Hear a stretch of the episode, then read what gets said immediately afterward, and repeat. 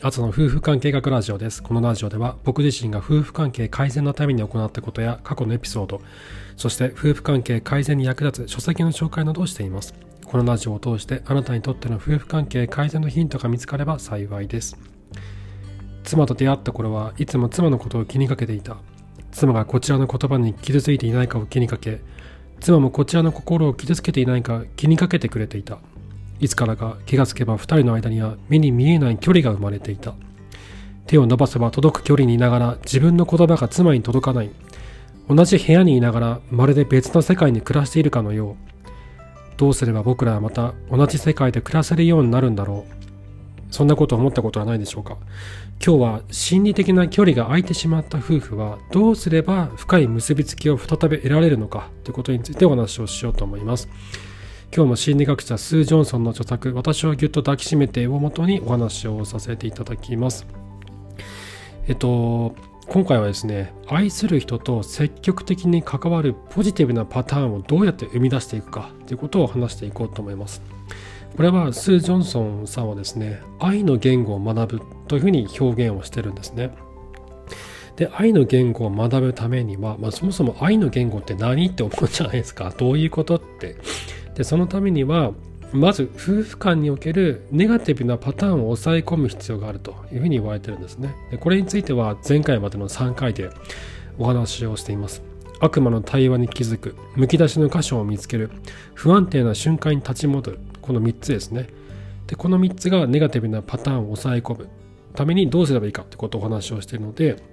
えー、ぜひ3回聞いていただければと思うんですが、今日はですね、このネガティブなパターンを抑える抑えることによって、やっとポジティブなパターンが生み出せるようになると。で、じゃあそのポジティブなパターンって何なのかと。それは安定した夫婦の絆の維持なんですね。そして、そのためには2人が出会った頃と同じように相手に波長を合わせ合わせなくてはいけないというふうに言われてます。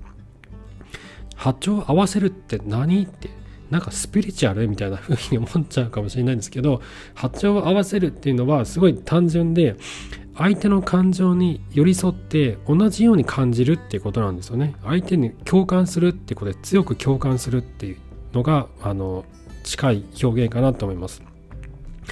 そして相手に波長を合わせるためには意識的に関わったりとか結びつきっていうのをこう作り出していく必要があるんですね。でどうやって意識的な関わりとか結びつきっていうのは作り出せんのってことなんですけどそれについてスー・ジョンソンは2つあるというふうに言ってます。一つは私は何が怖いのかということを明確にする自分の愛着不安に対する認識のことですね。でもう一つはあなあなたにどうしてほしいのかということです。で今日は1つ目の私は何が怖いのかってことについてお話をしていきたいと思います。自分の愛着不安についてこう、えー、いかにこう認識するかっていうことですね。で夫婦喧嘩になった時って僕らってこう僕もそうなんですけどつい相手の反応に気を捉えちゃう時ってあると思うんですよね。そう例えばその妻に何かこうアドバイスをしたくなっちゃった時とかえっと、妻が何かやらかした時とかに、いや、そういう時はこうすればいいんだよ。なんでこうしないんだよって。これだけでいいじゃんって。これでいいんだよ。これでいいんだよっていうふうに、こう相手をこう、導こうとする。まあ、いい表現で言うと導こうとするんですよね。だけど、妻が全然こっちの話を聞いてくれなくて、で、さらに妻がですね、その、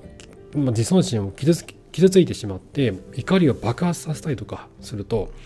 こっちも辛いって怒りを感じたりするじゃないですか。ででそれがひどくなってくるともう僕の方のこのこっち側の夫側の心がですねもう粉々のバラバラになったような気持ちになるんですよね。せっかくアドバイスしてんのにいやこうすればうまくいくって分かってんのになんで話聞いてくんないの？って。なんで俺の人格否定するの？って。いうふうに思っちゃう。でお前の方が問題なんだよお前なら心の問題があるんじゃないの？って。適当すぎんだよ。っていうふうにこう思ってしまう。こういうこと。経験した方いると思うんですよ。これ僕もあるし、結構男性に多いと思うんですよね。なかなかなんだろう、これ自分で認めたくないんですけどね、こういうことをやってるっていうのって、僕もそうだし。で、えっと、こうやってこの2人の関係性をこう切り離してしまうっていうのはよくある夫婦喧嘩のパターンだと思うんですよ。大体ここで終わっちゃうんですね。終わって、もうなんだよ、もう知らねえよみたいな感じで、ちょっとねまた23日して、まあ、ちょっとずつまた関係性ちょっとずつ良くしていくとかもしくはそれが積もって積もってもう距離が思いっきり空いてしまうとなるんですけどで大事なことはですねここからここからさらにこう話を深掘っていくってことをスー・ジョンソンは言ってるんですね。でその時にこう喧嘩になった時にそして妻が怒りをこう爆破されたりとかした時こう自分の心が粉々になったというふうにこう感じた時自分がその時何を思ってるのかどう感じたのかと。黙ってないでどう感じたのかってことをこう意識を集中させようと。頭に考えるんじゃなくてもう心で感じようと心で考えようってことなんです。もしかしたら自分を守ろうとしてるんじゃないか。もしかしたらすごい自分困ってるんじゃないか。今自分ってもしかして困ってるって思ってるんじゃないか。もしかしたらどうしていいか分かって分かんないんじゃないのかなって。自分が一体どう感じているのかってことをこう集中意識をそこに集中させていくんですね。集中させないと分かんないんですよ。これ僕もそうなんですよ。怒りに振り回されてしまうと自分が一体何を感じているのかその怒りとか沈黙といった表層的な感情の下にあるもっとソフトで本質的な感情一体何なのかってことになかなか気づけない。でそこに意識を集中させていくんですね。でえっと大体多くの場合ってこう不安になるっていうのがあると思うんですよ。不安になるからその不安を隠すために理屈をこねたりとか距離を置いたりとかするってことが多いと思うんです。これ僕もありますそういうことって。そして一方で妻の方もこういやこうすりゃいいんだよお前なんでこんなことするんだよこうすればいいじゃんというこう批判ばっかりされると自尊心が傷ついて劣等感を感じてしまうっていうことあると思うんですね。なのでその、まあ、これ男女逆もあると思うんですけど今回ま妻っていうことで本の中では例として抱えてるんでそのまま話すんですけどこういった妻がこう怒りの怒りを爆発させるっていうこの裏にあるのは劣等感とか傷つけられた自尊心の存在があるんだってことに2人が気が付く必要があるんですね。そうやって2人がお互いが相手の感情の深いところにあるものに気が付くってことが大事だと。そしてですねこうさらに言うとその夫が妻を冷静にさせようとして理性的になれってこうまあ直接そう言わなかったとしても呼びかけたりすることってあるじゃないですか。でもあれって逆効果のことがすごい多いんですよね。でこれってその僕も経験あるんですよその妻に対してなんかすごいこうなんかあの理性を失ってるように見える感情に振り回されてるように見えるって時にちょっとこう理性的なねそのアドバイスをしたりとかするんだけどもうすごいこうなんか感情的になってる人に対して「え落ち着け」とかって言ってもねもうまず落ち着かないしなんで分かってくれないのってなっちゃうんですよ順番が逆だなって僕ね今回この本読んでて思ったんですよ。妻を冷静にさせようとしてこういや理性的に呼びかけても逆効果で逆にその感情に寄り添うっていうことをするとそうすると理性的になるんですよね女性も。まずは感情に寄り添えばいいと。そうすると落ち着きを取り戻してその次に冷静になっていく。っていう風な順番があるんじゃないかなってちょっと思ってました。ちょっと話戻しましてえっと怒りとか沈黙といった表層的な感情の下にある深い感情を知ることでお互いの言葉を今までだったら受け止められなかったんだけどあのそれが相手の深い感情あそういうふうに思ってたんだねってことを知ることができるとより素直に相手の感情とか言葉を受け取れるようになるってことなんですね。でその上で次に、えっと、その不安とかあの寂しいとかっていったその言葉の言葉その感覚その感情の中核には一体何があるのかあなたは本当は何を怖がっているのかといった会話に移っていくと。でこれは心の奥にある中核の感情寂しさや恥の感情の中核を成している部分ですねそこに次は焦点を当てていくということですで例として、えっと、この本の中ではですねチャーリーという女性が、えっと、何を恐れているのかについてカウンセラーと一緒にカウンセラーとのやり取りの中で自分の心を深掘っていくというシーンがあるんですねすごい印象的なんですけどでちょっと長くなっちゃうので一旦ここでチャプターを分けて、えっと、次のチャプターで話をしていきたいなと思います。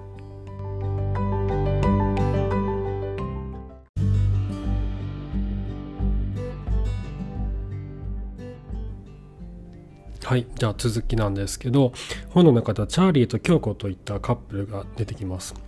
で京子と,、えーと、チャーリーと京子はですねこれ多分日本に住んでてアメリカに移った人だと思うんですよね。で京子は日本人でチャーリーはおそらく、えーと、米国人だと思います。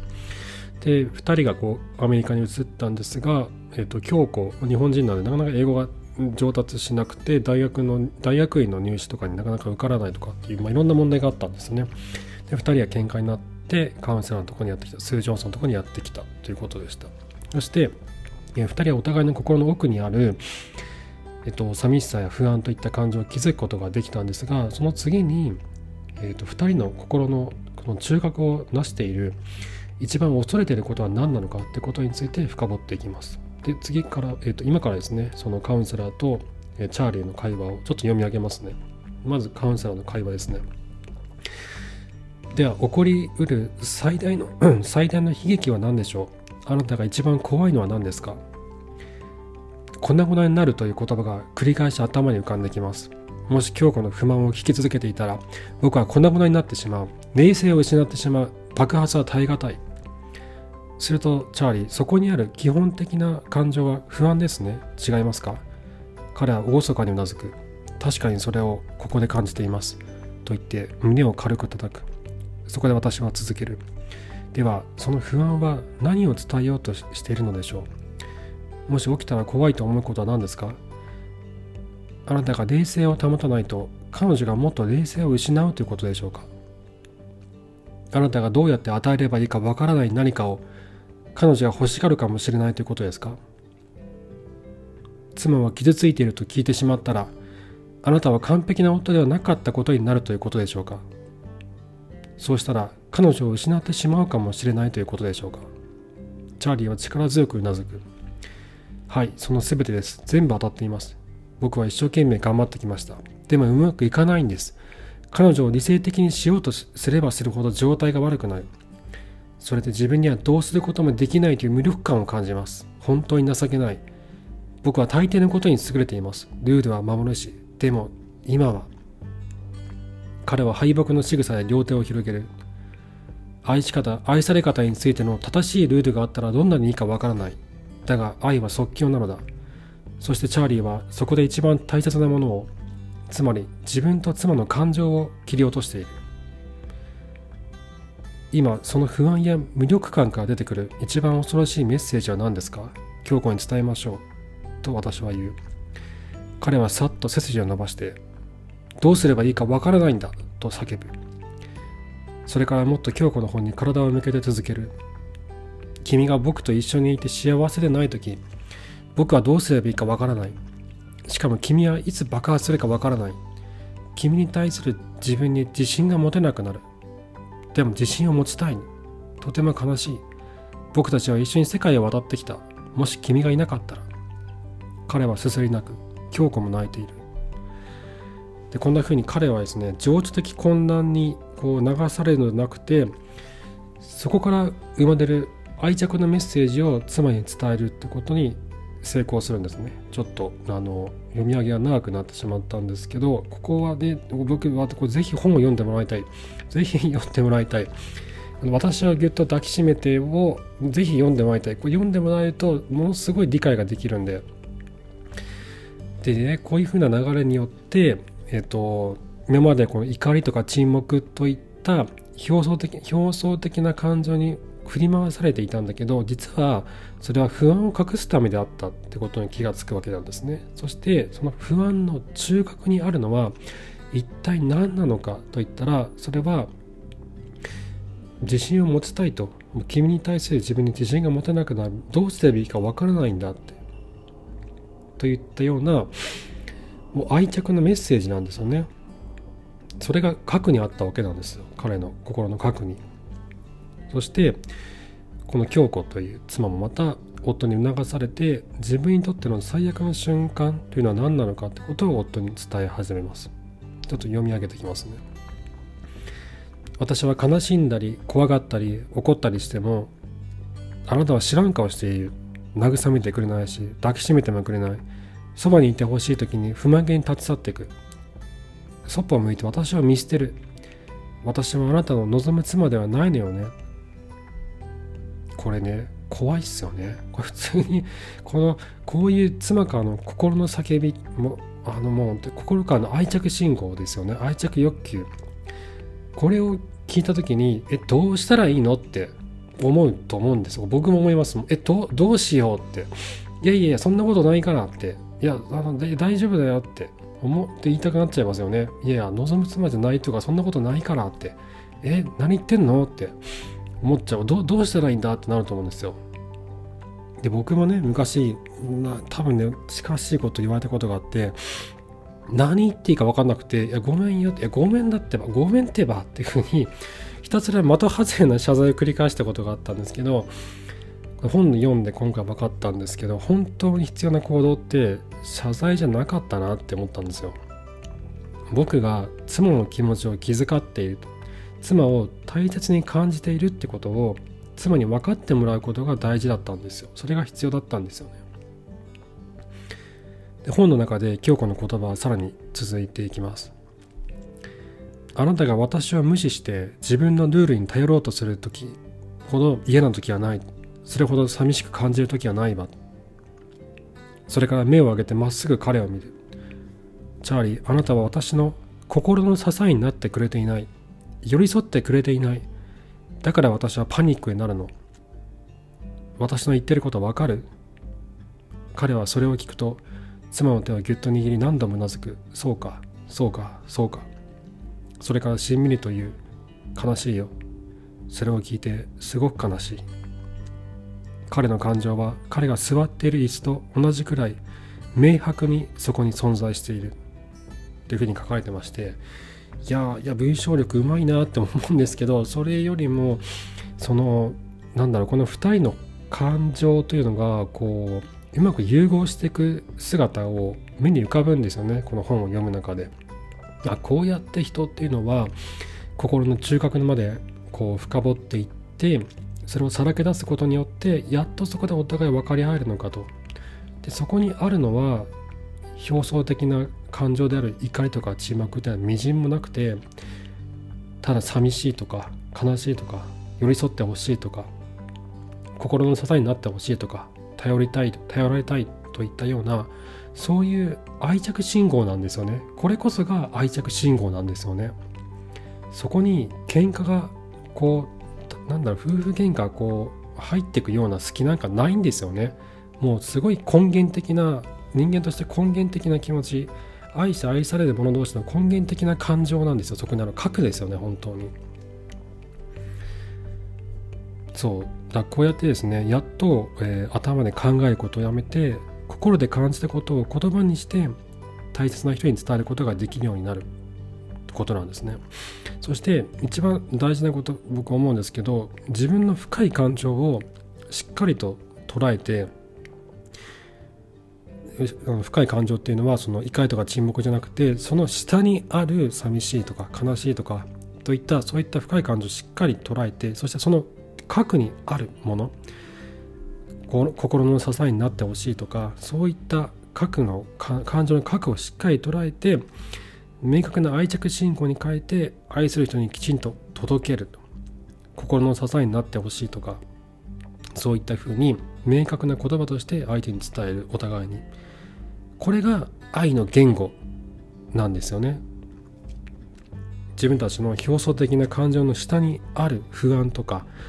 恥ずかしさとかそういったソフトな感情そのソフトな感情のさらに奥の中にある中核の部分これを使って相手に言葉を伝えることが愛の言語っていうわけなんですね。でこれはね僕すごいなんだろうあそういう考え方があるのかってすごい学びになったので、ぜひ本読んでほしい。スー・ジョンソンの私をぎゅっと抱きしめて、この本を読むとよりこう理解がしやすくなると思いますんで。あとね、他の、えっ、と、他の、なんだ超相対性理論っていうポッドキャストがあるんですけど、そこで聞いた話なんですけど、人間ってこう危機に直面すると、あの、すごいこう、金銭的な危機とかね、その、まあ、経済的な危機とか、えーと、実際にこう身に迫ってくる危機とか身体的な危機とかに直面すると IQ が14ポイント落ちるんですって。で徹夜明けとかアルコール依存状態の時も14ポイント落ちてるんですって。あのそうなると長期的にものを考えることができなくなって短期的な決断しかできなくなるんですね。今ここを抜け出すぞっていうふうになるんで今ここからこう抜け出すためにはもうなんだろう短期的な話決断しかできなくなっちゃいますよね。でこれって夫婦喧嘩も同じだなと思ったんですよ。夫婦がお互いにこう喧嘩し合って表層的な感情の部分でぶつかり合ってる時悪魔の対話に陥ってる時ってのはまさに情緒的な危害に陥ってる状態で危機に直面してますよね。だ多分この状態の時って IQ 落ちてんじゃないかなと思うんですよ同じように。IQ が14ポイント落ちていて短期的な決断しかできなくなる。今ここでこいつをやっつけるみたいな風な感じの決断しか2人ができなくなってんじゃないかなって気がするんですよね。それを思うとあそういった認識をこう持つことによってあ今俺たち IQ 落ちてないみたいな 風に思えるようになるといやいやちょっとあの文化的なねその人間として、えーと、正しい行動を取ろうよっていうふうに多分思えるようになると思うんですね。そういった現状的な感情に振り回されないでいこうぜっていう気に多分なってくると思うんでそういった部分の、えーと、認識っていうのも大事だなと思いました。はい。ということでえっと、次回はですね、今回のこの愛の言語の後半部分、あなたにどうしてほしいのかということについてお話をしていきます。はい、えー、今回も最後までありがとうございました。また明日お会いしましょう。さようなら。